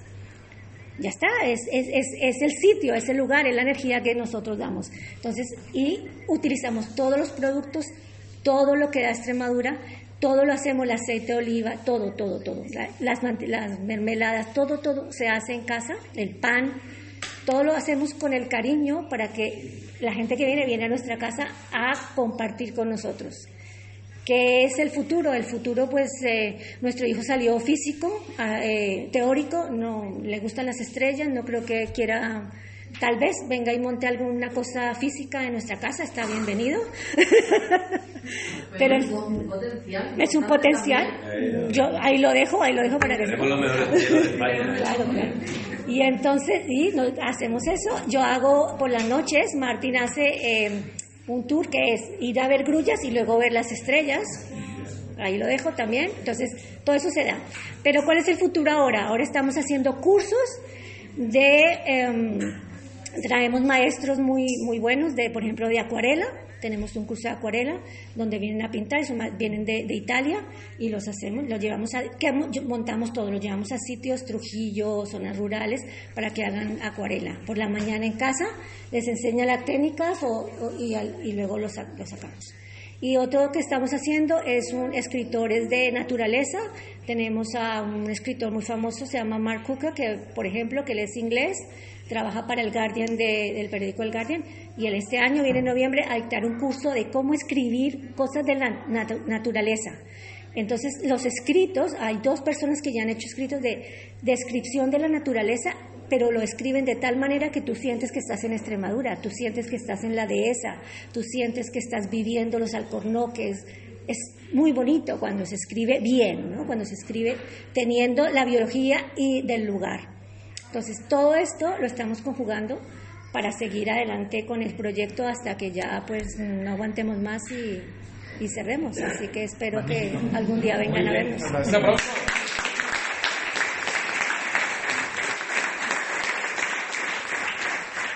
Muy bien, pues cinco experiencias de vida, cinco experiencias de compromiso, de pasión, Así es. de responsabilidad y de creer lo que se hace, que yo creo que es lo más importante.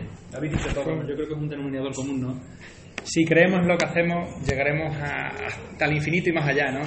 Aprovechando un poco de proselitismo de, de tu casa rural y de tu, de tu pueblo, leí un libro que se escribió durante la pandemia, lo escribió Julio Llamazares, que es de León, lo escribió que se confinó en pago, en pago de San Clemente, que además están las acuarelas, me parece, que es del señor que, la, que imparte la formación en vuestra casa, y es una auténtica delicia.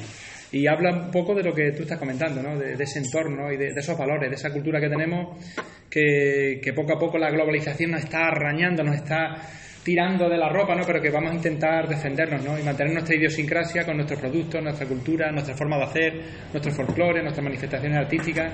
Yo creo que eso es un poco el, futuro. ¿no?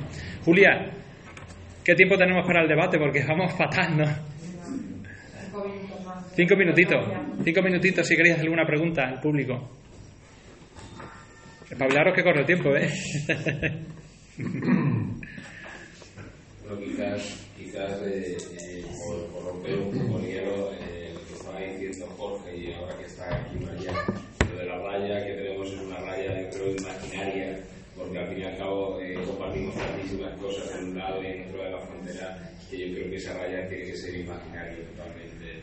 Eh, y además eh, nosotros que nos dedicamos a la formación, aquí, nosotros que nos dedicamos a la formación, eh, lo que tenemos que hacer es enamorar, como decía Jorge también, enamorar a la gente que se quiera dedicar a esto.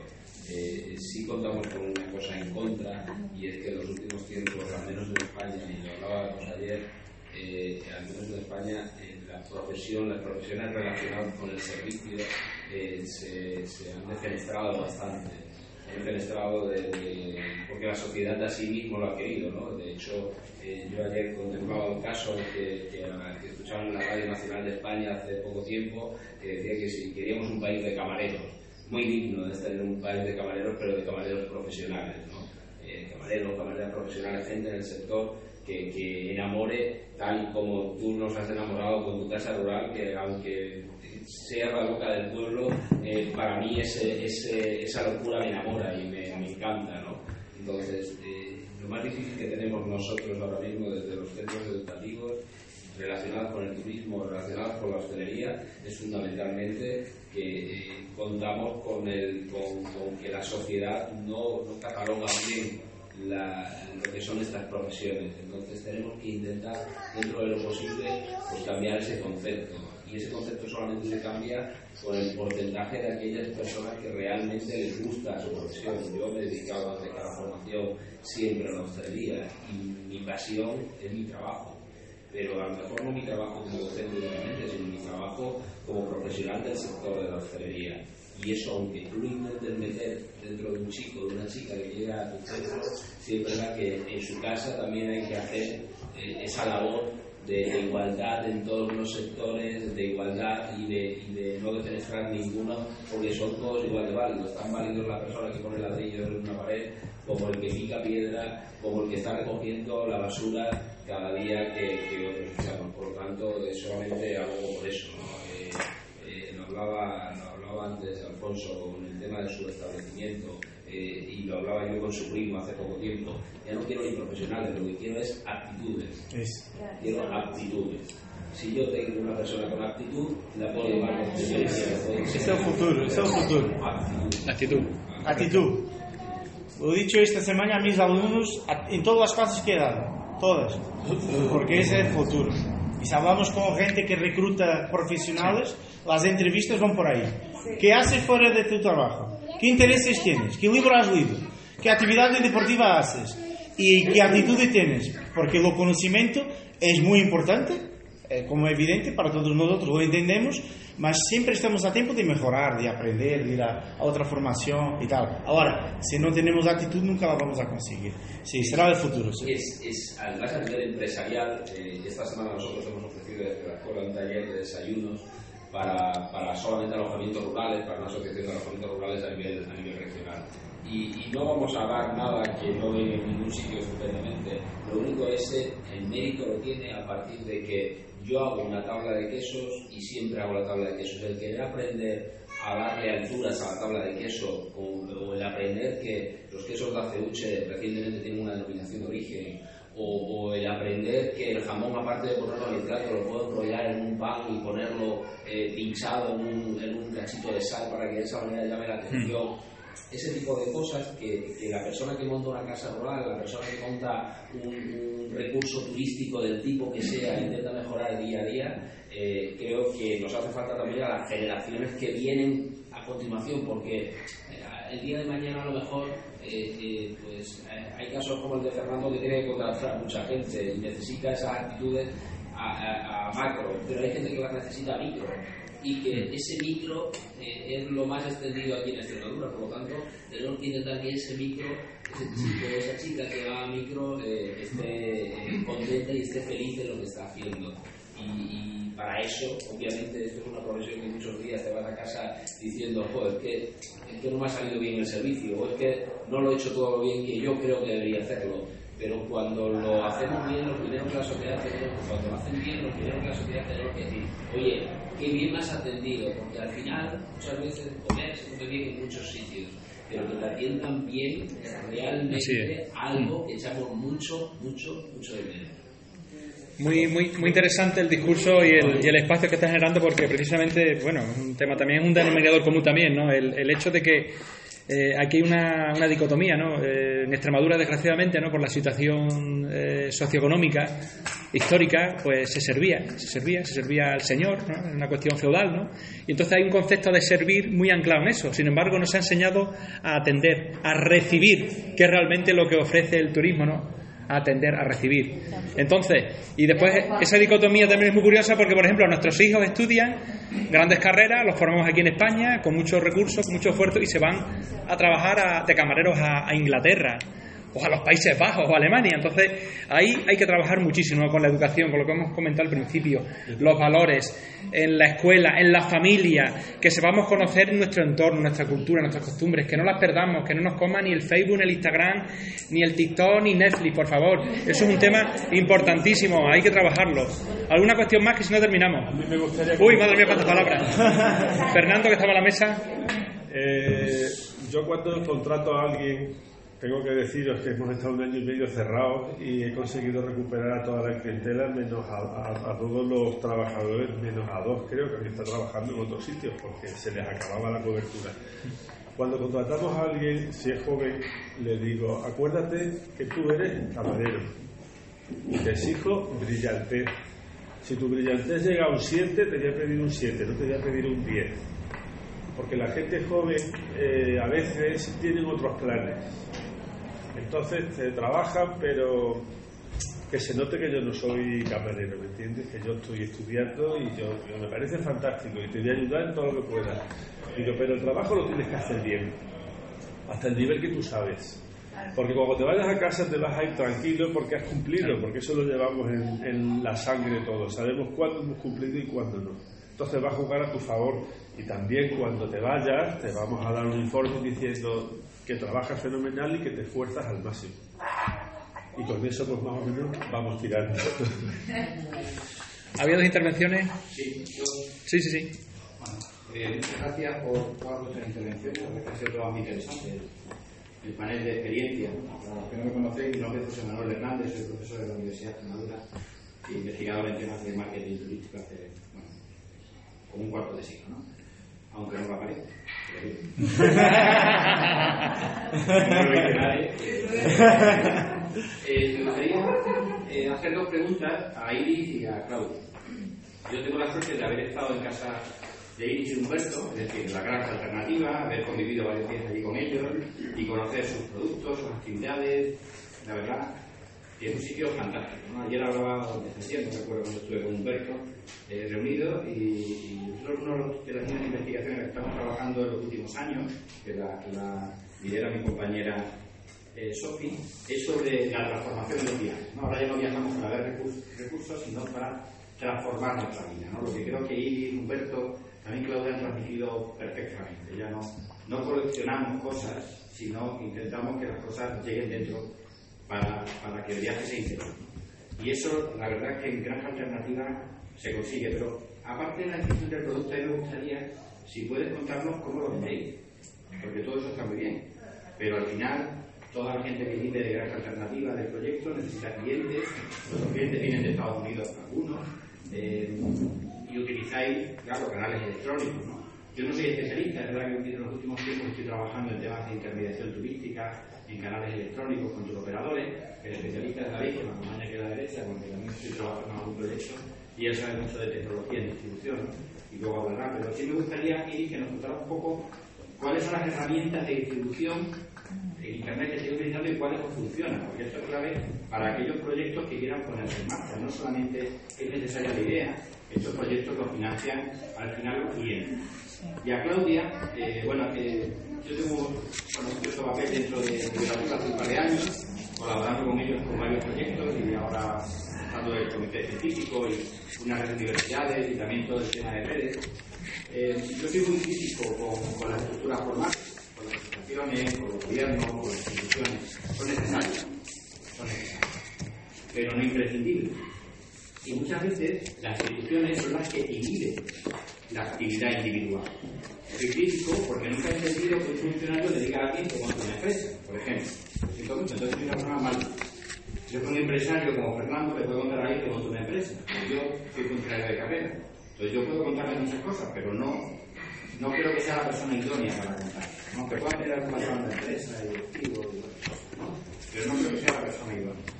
Y creo mucho en las redes informales. De hecho, Iberatour, la idea, de las muchas ideas que hay en Iberatour, es la creación de redes informales, como la que hemos impulsado en el tema de la, de la escuela de hostelería, de las mujeres, de las universidades, informales, sin convenio, sin papel.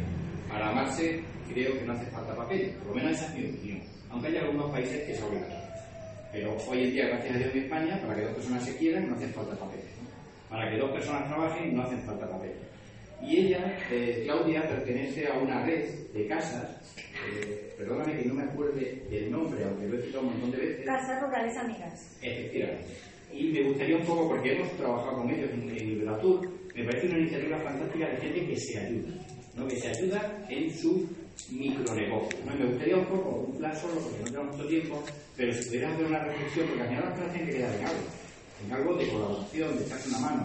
Está muy bien todo lo que nadie me entienda mal, no un anarquista, pero, pero que parece que todo el Estado tiene que intervenirlo, y no tiene que intervenir. ¿vale? Mis amigos no interviene el Estado para que sean mis amigos. Y las personas con las que yo tengo que colaborar, Fernando tiene una asociación que funciona creo que muy bien, he tenido la suerte de trabajar con ellos, ¿no? Pero aparte de la asociación, tienen una red de trabajo entre ellos, informal, ¿no? Diaria, de llamarse, de colaborar, ¿no? A veces van, a. Perdona por la intención, las dos preguntas son para no por una cuestión de género, No, bueno, la verdad nosotros iniciamos con los canales de venta muy tradicionales porque nuestro mercado eran los grupos estudiantiles, más que todo universidades. Entonces, ¿qué hacemos? En Panamá hacemos muchas ferias, en cada poblado hay ferias. Eh, Puede, puede responder. sí, sí, yo creo que ya puede responder. Eh, sí, hay ferias a nivel de provincias, entonces ¿qué hacíamos? Nos íbamos a la feria y exponíamos en un stand. Ahí nos dábamos a conocer. Esos son ventas de canales tradicionales, pero que funcionan muy bien. Sobre todo, digamos, ahí encontramos docentes interesados en llevar a sus estudiantes a lugares como estos. Encontramos padres de familias que querían llevar a sus hijos, grupos de amigos que, que después armaban sus equipos y, e iban. Pero también nos funcionó mucho el tema de poder ir a las universidades y a los colegios armábamos una presentación de lo que nosotros ofrecíamos, de lo que podíamos mostrarles a ellos, de lo que ellos podían adquirir, los conocimientos, el aprendizaje, el tema de educación ambiental, diversos talleres, tanto, tanto teóricos como hacerlo en campo. Entonces lo presentamos en una exposición, lo llevábamos a un salón de cientos de estudiantes y poco a poco esos grupos iban yendo a la granja para, para vivirlo de manera ya eh, eh, allí propiamente en el, en el lugar. Eh, y así nos fuimos dando a conocer esos profesores que obviamente siguen siendo profesores, siguen teniendo más estudiantes, siguen viniendo más grupos año tras año y pues tenían la, la, oportunidad de conocer el lugar. Teníamos grupos como por ejemplo liceos, y colegios que trabajaban en educación ambiental que ya por 6, 7 años seguidos llevan grupos. Entonces ya tenemos un mercado este, específico que por ejemplo en marzo dos grupos, abril dos grupos todos los años. Y obviamente el tema de, la, de los medios digitales son fundamentales las redes sociales, las páginas web, el estar eh, eh, adscritos a otro tipo como Booking, TripAdvisor, eh, todas esas cosas son importantes. ya ahí más que todo es como para un mercado, en el caso nuestro, más internacional, porque sí nos llegan grupos y también universidades y colegios de Estados Unidos, del Canadá, algunos de Europa nos han llegado, es menos, pero sí de Norteamérica y eh, para eso ha sido fundamental las redes sociales, el tener siempre actualizado, siempre mostrando las experiencias y los comentarios de las personas, eh, pero bueno, para lo nacional, que es lo que más fuerte nuestro, ha sido el poderlo compartir en auditorios, en ferias, en, espacios así públicos. Bueno, eh, Casa Rurales Amigas nació porque eh, desafortunadamente, bueno, no sé si es desafortunado, pero para los pequeños negocios de casas rurales, eh, las administraciones cada, cada año nos ponen nuevas reglas, cada año nos ponen más limitaciones, cada año nos, nos califican más por el tamaño de la habitación, porque la altura, porque el, cuando tenemos casas, negocios rurales, donde las casas son antiguas, donde todo, pues tú quieres ofrecer lo más auténtico posible, pero las administraciones hoy te piden que el baño tiene que ser de tanto tamaño. Bueno, y llegó un momento en que los pequeños empresarios estábamos, ya que no podíamos, era nos sentimos ahogados de que cada año es más presión, más presión y tenemos que hacer más cosas y empezamos a reunirnos, a llamarnos entre casas, a conocernos poco a poco y decir, ¿tú qué haces sobre esto? ¿Tú cómo lo arreglas? ¿Tú cómo consigues un seguro? ¿Tú cómo haces, eh, vendes? Y nos dimos cuenta que necesitábamos unirnos, no para vender como tal, no para crear, todas todas las, um, todos los grupos que veíamos era para vender. Nosotros dijimos, no, es un momento como para crear una asociación de casas rurales donde nos ayudemos entre nosotros pequeños eh, por todas partes de España. Uno que está en Asturias, muy lejos, y yo estoy aquí abajo, tenemos los mismos problemas con las administraciones. Y dijimos, ¿cómo podemos ayudarnos? Entonces tenemos un grupo donde todo se habla, todo, todos los días. Eh, eh, hay, ah, hay gente que ya lleva 20, 25 años y todos los días sale algún problema. ¿Tú cómo lo solucionas? Desde la mancha de una, desde la mancha hasta las cosas más grandes de administrativas. ¿Tú cómo arreglaste esto? Mira que me ha llegado tal inspector y me ha pedido esto y esto y no sé cómo hacerlo. Porque los negocios pequeños no somos como los hoteles grandes, ¿no? Que podemos tener más ayuda. Hay, hay gente que en los negocios pequeños somos todos. Yo soy cocinera, recepcionista, eh, jardinería, eh, todo. Entonces, eh, contabilidad lleva esto, tengo todo. Y cada día nos dicen, no, sí, sí, tú, tú págale acá, tú págale allí. Hombre, si, si voy a pagarle a todos y la administración cada vez viene y me pone más reglas, pues al final me quedo sin nada. Y esta asociación, esta asociación Casas Rurales Amigas nació con ese fin de ayudarnos, de apoyarnos entre nosotros, de tener, eh, también de, tener resiliencia, porque nos agotamos y no hay nadie que nos ayude. Entonces es como, te doy ánimo, ¿no? Cuando estamos mal, mira, te doy ánimo que esto va a salir bien, o ven te apoyo, o ven te doy esta idea.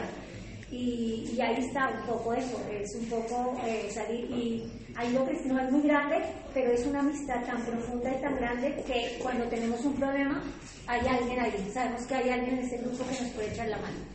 Es un poco lo que funciona. Se me, se me permite para, para dar otra visión del lado portugués, porque yo soy presidente de una red de oferta similar. Tenemos 86 asociados. Mas si no estamos organizados, nosotros no nos conseguimos financiar. Y, financiarnos significa ayudar a las empresas. Yo, por ejemplo, ahora, con, ahora que ya estamos terminando el proyecto, uno de los problemas que teníamos era la formación para la vertiente internacional de las casas. Por eso mismo que no tenían la experiencia, tenían que hacer tantas cosas que no tenían la capacidad de entender lo que es ir al mercado internacional. Y, o la sostenibilidad, como un caso que, que hemos elegido como, eh, eh, eh, como tema principal. Entonces nosotros nos tivemos que organizar eh, formalmente eh, para que efectivamente conseguíssemos ir ao, ao apoio financeiro para hacer, hacer claramente las cosas.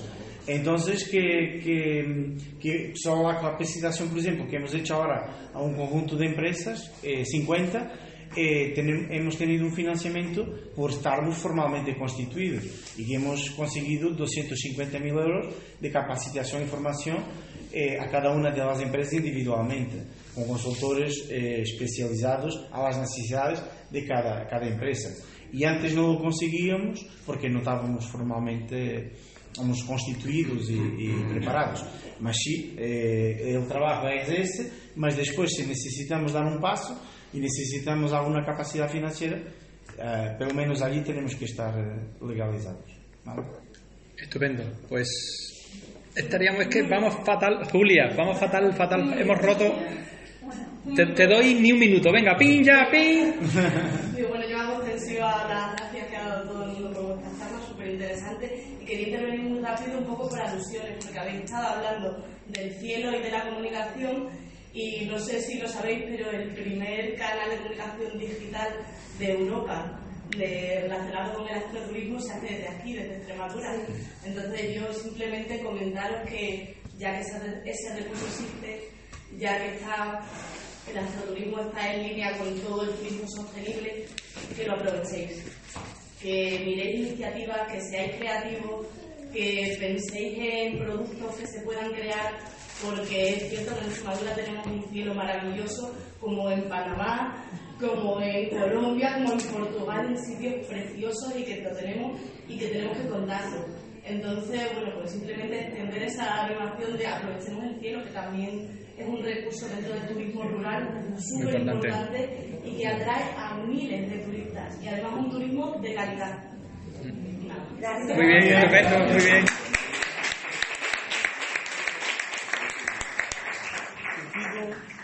Para no sacarnos falta a todos, sí. los del grupo.